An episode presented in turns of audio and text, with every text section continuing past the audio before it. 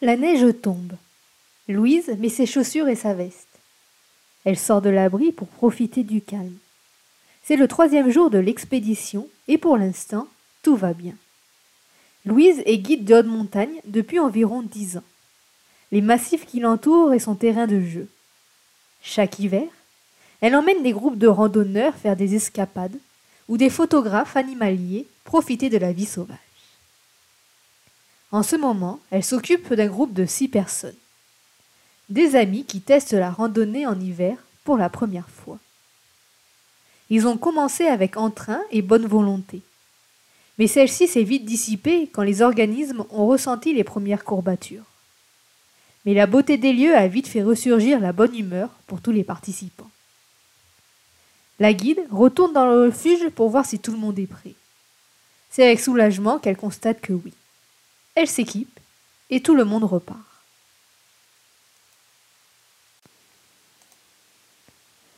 La neige s'est arrêtée de tomber. Louise regarde la carte. Le parcours forme une boucle et ils sont arrivés à la moitié. Maintenant, il faut redescendre. Pour le groupe, le plus difficile est passé car le chemin à suivre est beaucoup plus praticable. Elle explique aux randonneurs le reste du parcours et les félicite déjà d'avoir fait le plus dur. Tout heureux, ils font une photo pour se souvenir de ces deux jours de galère. Le soir arrive à grands pas et le groupe arrive au point de rendez-vous pour dormir. C'est à l'orée d'une forêt. N'ayant pas de refuge durant la fin du parcours, c'est entendre que les randonneurs vont dormir pour les deux dernières nuits. Jean, un retraité et sa femme, Marie, hésitent à dormir ici. Le lieu ne leur fait pas confiance, mais Louise leur explique qu'ils sont obligés de s'arrêter là. Même si le parcours est plus simple, il y a toujours un risque, surtout la nuit. C'est donc avec regret que le couple s'installe aux côtés des autres randonneurs.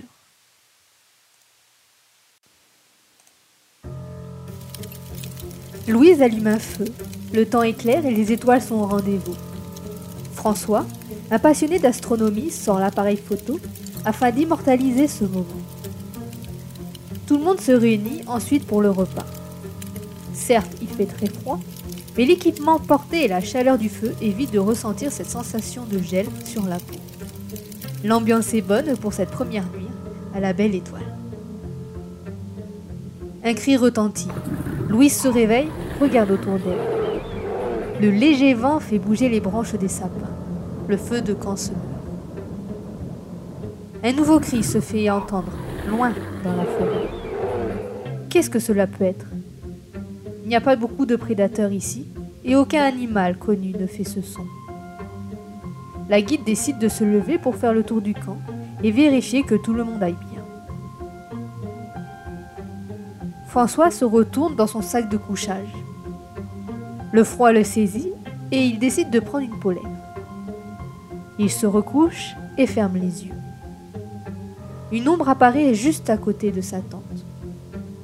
On peut voir une énorme tête d'ours, puis le corps apparaît sur les quatre pattes. François réouvre les yeux en entendant le souffle de l'animal contre la tente. Il ne bouge pas, terrorisé. Soudain, l'animal se positionne sur ses deux pattes arrière. Il hurle et arrache la tente d'un. Dans un vacarme, François est éjecté contre un arbre avec tout le matériel. Dans le camp, tout le monde se réveille. Louis se lève et sort. Sous ses yeux, un énorme ours est en train de se précipiter sur François qui hurle. Sa gueule se referme au niveau du cou. Et d'un coup sec, la tête se décroche du corps. Les randonneurs sont en panique. Jean prend Marie par la main et se précipite dans la forêt. Leur allure ralentit vite à cause de la neige qui est épaisse. Bientôt, ils se retrouvent bloqués aux genoux et avancent avec grande difficulté. Ils entendent au loin des cris de désespoir, de peur, et surtout les hurlements de la bête. Louise ne bouge plus. Elle ne peut plus faire beaucoup de mouvements de toute manière. En saccageant une tente, la guide a été écrasée par l'ours qui ne l'a pas vue. Elle a laissé sa jambe gauche. Elle se dégage des débris et regarde autour d'elle. L'animal est occupé à manger un membre du groupe. Elle pousse sur ses bras pour s'éloigner le plus possible. Le vent a redoublé d'intensité, ce qui ne l'aide pas. Elle entend un grognement et des bruits. Elle s'arrête. La guide n'ose pas se retourner de peur de voir le pire. Elle voit une grosse patte à sa gauche, puis la deuxième à sa droite. Un souffle chaud arrive sur sa nuque.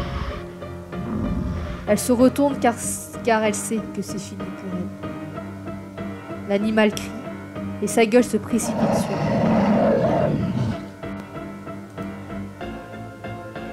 Marie se repose contre un arbre. Elle est épuisée. Jean regarde derrière lui. Il ne voit pas l'animal. Il constate avec tristesse qu'il n'y a plus de son qui provient du camp. Et le plus terrifiant, c'est qu'il n'entend plus les grognements de l'ours. Impossible de savoir où il peut être. Le couple commence à grelotter. Vu qu'ils ont très peu d'affaires, ils ne vont pas survivre longtemps ainsi. Il décide de revenir sur ses pas pour récupérer quelques affaires et essayer de retrouver le téléphone cellulaire. Marie n'a pas la force de l'accompagner. Elle reste sur place et attendra son mari. Jean s'approche doucement du camp.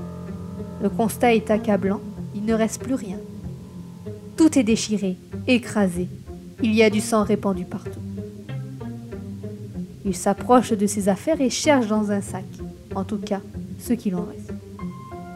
Il récupère quelques habits ne trouve pas le téléphone. Il entend un cri dans la forêt. C'est Marie. Il pénètre à nouveau dans le bois il avance rapidement pour lui. Mais aux yeux de l'ours, ce n'était qu'un amuse-gueule, un pantin. L'ours le suit à travers les arbres. Jean ne remarque rien. Quand il arrive auprès de Marie, il ne reste plus rien d'elle. Il se détourne de sa femme. Il faut qu'il parte, mais au fond de lui, il sait que l'animal a gagné. Un grognement se fait entendre. Il observe les alentours, mais la nuit et ses yeux pleins de larmes empêchent de tout voir correctement. Il fait un pas en avant et se retrouve immédiatement sur le sol. Il se relève, mais un nouveau coup de patte l'éjecte. L'animal joue avec lui comme un chat qui joue avec une souris. La neige blanche se teint peu à peu de rouge.